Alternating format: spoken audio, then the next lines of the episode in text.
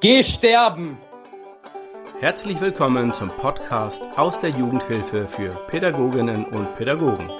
Viel Spaß mit eurem Host Felicitas Niederdorfer. Hallo und herzlich willkommen. Moin. Schön, dass du wieder zuhörst.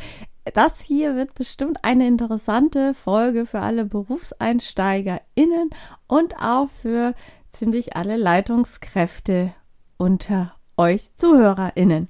Ja, es geht nämlich um den Umgang mit Auszubildenden. Ich habe da schon ziemlich alle Varianten erlebt, denke ich, die man so erleben kann und habe dadurch für mich die beste Variante erarbeitet, wie ich mit Auszubildenden umgehe und wie ich der Meinung bin, dass sie am meisten davon profitieren und ja, dass sie da auch gut durchkommen. Gerade wenn es um stationäre Kinder- und Jugendhilfe geht, das ist ein besonderer Bereich und ich bin der Meinung, da muss man auch sorgfältig und besonders professionell mit Auszubildenden umgehen. Was heißt das denn ganz konkret? Also zunächst mal bedeutet es dieses klassische Klischee von, ja, der Sprung ins kalte Wasser. Wir schmeißen den, die Auszubildende einfach mal da rein. Mach einfach mal. Das funktioniert nicht. Ich bin auch der Meinung, dass das in Kitas auch nicht gut ist und auch nicht funktioniert, denn die Herausforderungen, vor denen diese jungen Menschen stehen und auch den Schaden, den sie dadurch anrichten können, durch diesen Sprung ins kalte Wasser und dieses Mach einfach mal, die sind einfach viel zu groß. Es bedarf schon mal eine Grundbasis an Wissen, an Gefühl, an Haltung, um Mach einfach mal professionell umzusetzen. Und was dann immer wieder gut helfen kann bei Auszubildenden, ist die Erlaubnis, jetzt einfach mal zu tun. Denn es gibt natürlich auch Auszubildende, die Hemmungen haben, die irgendwie innere Gummibänder haben und die sich dann nicht trauen und die dann nicht machen. Wenn man jetzt aber als Leitungskraft in der Anleitung schon das Gefühl hat, okay, du bist im letzten Ausbildungsjahr und du hast die richtigen Haltungen und Wertevorstellungen und du trägst das Wissen in dir, was wertvoll und notwendig ist, um gute, erfolgreiche und professionelle Pädagogik umzusetzen, dann empfiehlt es sich, und das habe ich auch schon getan, und das ist einfach richtig toll zu sehen, in der Anleitung zu sagen, ich erlaube dir jetzt zu machen.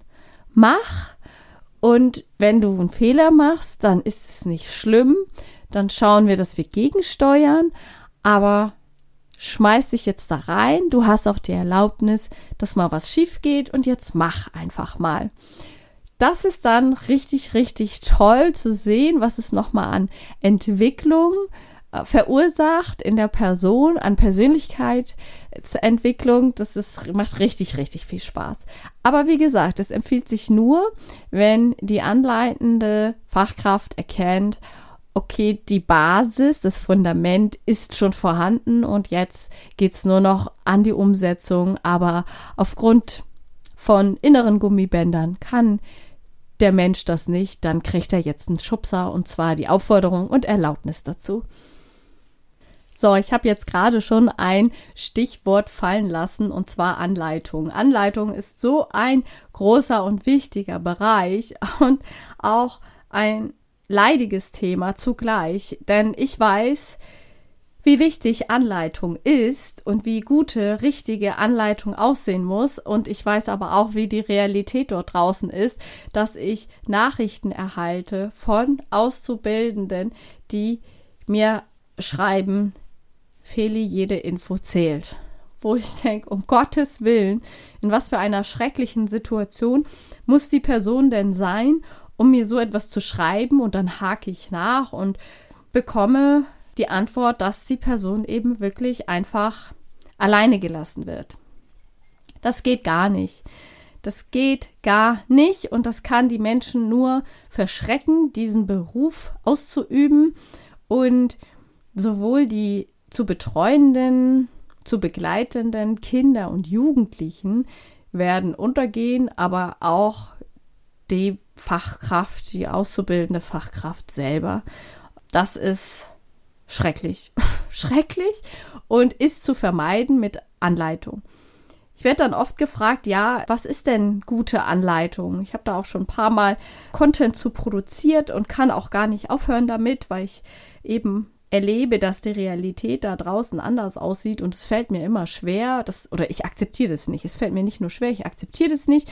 Deswegen predige ich auch hier jetzt nochmal. Also gute Anleitung. Es gibt eine Ansprechperson, eine feste Ansprechperson für die auszubildende Person. Und es gibt auch eine Vertretung, das gleich klar ist, wenn Person 1 Hauptanleiterin im Urlaub oder krank ist oder plötzlich kündigt, kann alles passieren, dass dann Person B übernimmt. Das muss schon mal klar sein.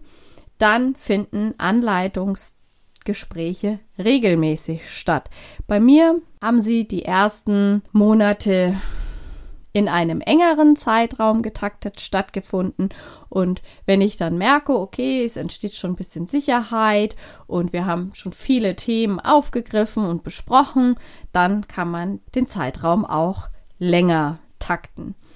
Aber es ist wichtig, dass diese Anleitung auch immer stattfindet. Und diese Anleitung kann auch nicht nur 30 Minuten gehen. Bitte, liebe AnleiterInnen dort draußen, plant euch wirklich anderthalb bis zwei Stunden Zeit ein. Und es geht ja nicht nur darum, na, und wie geht's dir so und welche Erfahrungen oder Erlebnisse hattest du so mit den Kindern und Jugendlichen und wie ging's dir dabei? Es geht nicht nur darum. In einer Anleitung greifst du auch Themen auf. Du kannst Störungsbilder aufgreifen. Du greifst auf die Standards der Einrichtung. Du erklärst, wie das alles, was, was hinter dem Hilfesystem steht. Wer ist denn Auftraggeber dieser Hilfe in der zum Beispiel jetzt stationären Kinder- und Jugendhilfe? Wer ist unser Auftraggeber? Welche Rolle spielen die Eltern? Welche Rechte und Pflichten haben die Eltern? Warum müssen die Eltern auf einmal umziehen, weil das Kind in der Einrichtung ist? Jetzt sind die Eltern stinksauer. Warum ist das so? Ja, das ist so, weil die Eltern das Kindergeld nicht mehr erhalten, weil der Staat es einbehält, weil die Eltern Hilfe zur Erziehung bekommen und eine Maßnahme in einer Einrichtung eine Menge Geld kostet für den Staat. Das sind alles so Hintergrundinformationen, die sind ganz wichtig und relevant zu wissen für Auszubildende, um das ganze Konstrukt zu verstehen, alles, was dahinter steht, jede Stufe der Treppe zu visualisieren, um das ganze System zu begreifen. Und dafür braucht man Zeit und das muss man alles durchsprechen und auch so Geschichten wie die Entwicklung der Gruppe sind wichtig, denn jede Gruppe, ich habe das schon mal irgendwo erwähnt, hat jede pädagogische Gruppe und jedes pädagogische Team hat auch eine Biografie. Und die gilt es auch mal durchzusprechen. Dann geht es auch darum, Störungsbilder aufzugreifen und was wichtig ist im Umgang mit diesen Störungsbildern und warum tun wir was hier im pädagogischen Alltag? Warum ist gilt das für den einen die Regel und für den anderen die Regel und warum ist das nicht einheitlich? Gerade auch solche Dinge sind enorm wichtig zu verstehen. Dann geht es auch darum zu hören, was macht denn die Person gerne? Woran hat der die Auszubildende enorm viel Spaß? Dieser Mensch, der dann vor dir sitzt in der Anleitung, ist ja selber auch noch in einem enorm großen Entwicklungsprozess und auch diesen gilt es zu begleiten. Dann gibt es immer einen Lehrplan, den Azubis einhalten müssen. Auch den muss man berücksichtigen und Impulse, Ideen geben. Wie kannst du das, was dir dort vorgeschrieben ist im Lehrplan, hier bei uns in unserem pädagogischen Setting umsetzen? Und zwar so, dass, es, dass du Spaß hast. Man sollte immer Spaß daran haben, was man tut. Und gerade in der Pädagogik hat man ja die Möglichkeit, die eigenen Vielfalt an Talenten zu nutzen und umzusetzen. Also bitte, bitte macht das auch und fördert das bei euren Auszubildenden. Dann finde ich auch noch etwas ganz, ganz gewinnbringend in der Anleitung und das ist die Fragen, die die Auszubildenden stellen. Das deckt immer mal wieder die eigene Betriebsblindheit auf und man kann sich wirklich auch selber fragen, ja, Warum machen wir es eigentlich so? Hm, weiß ich gar nicht mehr. Ich weiß den Grund nicht mehr dafür. Ja, könnte man das denn dann nicht anders machen? Und dann auch mal wirklich sagen, ja, du hast recht. Du bist Auszubildender, aber du deckst da gerade was auf und das finde ich ganz richtig so und das nehmen wir mit ins Team und da sprechen wir mal drüber. Also da auch als langjährige Leitungskraft mit einer Offenheit ranzugehen, finde ich ganz wichtig, weil es nur bereichern kann. Das hat nichts damit zu tun. Du hast, ja, manche haben ja, das ist dann auch diese Haltungsfrage. Ich bin okay, du bist okay. Wenn das nicht so ist, dann bin ich die ausgebildete Fachkraft und du hast keine Ahnung, weil du ja erst noch in der Ausbildung bist und dann darfst du auch nicht mit Ideen kommen, weil du hast ja keine Ahnung. Das ist keine gute Haltung in der Anleitung. Die Anleitungstermine sollten auch dokumentiert werden. Worüber haben wir alles gesprochen? Und wo willst du denn noch hin? Und was tust du bis zur nächsten Anleitung? Also wirklich, dass sich ein roter Faden durchzieht durch die Anleitungsgespräche. Das ist wichtig, das macht Sinn, das gibt Struktur und das ist dann auch ziel- und lösungsorientiert bevor dann ein Auszubildender eine erste Nachtschicht macht oder einen ersten Dienst alleine oder einen ersten Ausflug mit ein paar Kindern und Jugendlichen alleine. Das muss immer auch erst besprochen werden. Auch da gilt, nee, nicht einfach so der Sprung ins kalte Wasser oder ich schubse dich da jetzt rein. Das muss besprochen werden und es muss in Ordnung sein für die auszubildende Person. Und dieser Mensch muss auch das Erleben haben, es ist okay, wenn ich sage, das traue ich mich noch nicht. Der, die Anleiterin kann dann ja sehr wohl sagen, okay, das überrascht mich, denn ich sehe das schon in dir, die, die Kompetenzen alle vorhanden und da sind. Ich traue dir das zu, ich kann mir das gut vorstellen. Wo hast du da Sorge oder wo hast du Zweifel an welchen Punkten und das dann wieder aufgreifen. Es ist dann ein schönes partnerschaftliches Miteinander. Ja, jetzt habe ich erzählt, wie wichtig die Anleitung ist. Ich weiß aber, dass die Realität anders aussieht. Und was können jetzt diese Menschen dort draußen tun, fordert die Anleitung ein. Fordert sie ein, sprecht auch mit eurer Schule darüber, wenn ihr keine Anleitung bekommt. Versucht eure Lehrkraft, also die schulische Lehrkraft, mit einzubinden, wenn ihr es selber schon angesprochen habt in der Einrichtung und ihr bekommt nach wie vor keine Anleitung. Bindet eure Lehrkraft mit ein, dann muss es vielleicht über diese Ebene laufen, denn euch steht Anleitung zu und um ja, Spaß zu haben in diesem pädagogischen Bereich, ist es einfach grundlegend wichtig und für eure gesamte Persönlichkeitsentwicklung, für die Entwicklung eurer pädagogischen Identität. Das geht nicht ohne Anleitung.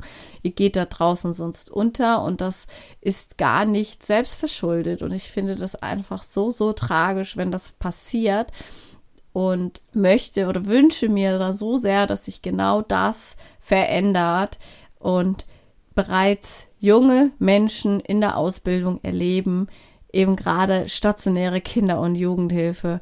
Boah, das ist cool, das macht Spaß, denn gerade auch die Träger können nur profitieren. Es ist so bereichernd, Auszubildende bei sich zu haben. Ich habe mich immer so sehr gefreut auf die Arbeit mit Auszubildenden. Ich wünsche dir, dass du Möglichkeiten hast, Anleitung für dich einzufordern und freue mich enorm, wenn du zu den Personen gehörst, die richtig gut durch Anleitung begleitet werden durch die Ausbildung und eben genau das erleben. Stationäre Kinder- und Jugendhilfe macht Spaß und ist ein richtig, richtig toller Bereich. Schön, dass die Folge bis zum Schluss interessant für dich war. Mehr Jugendhilfe-Content von Felicitas gibt es auf Insta unter felicitas.niederdorfer und im Newsletter Game Changer Post.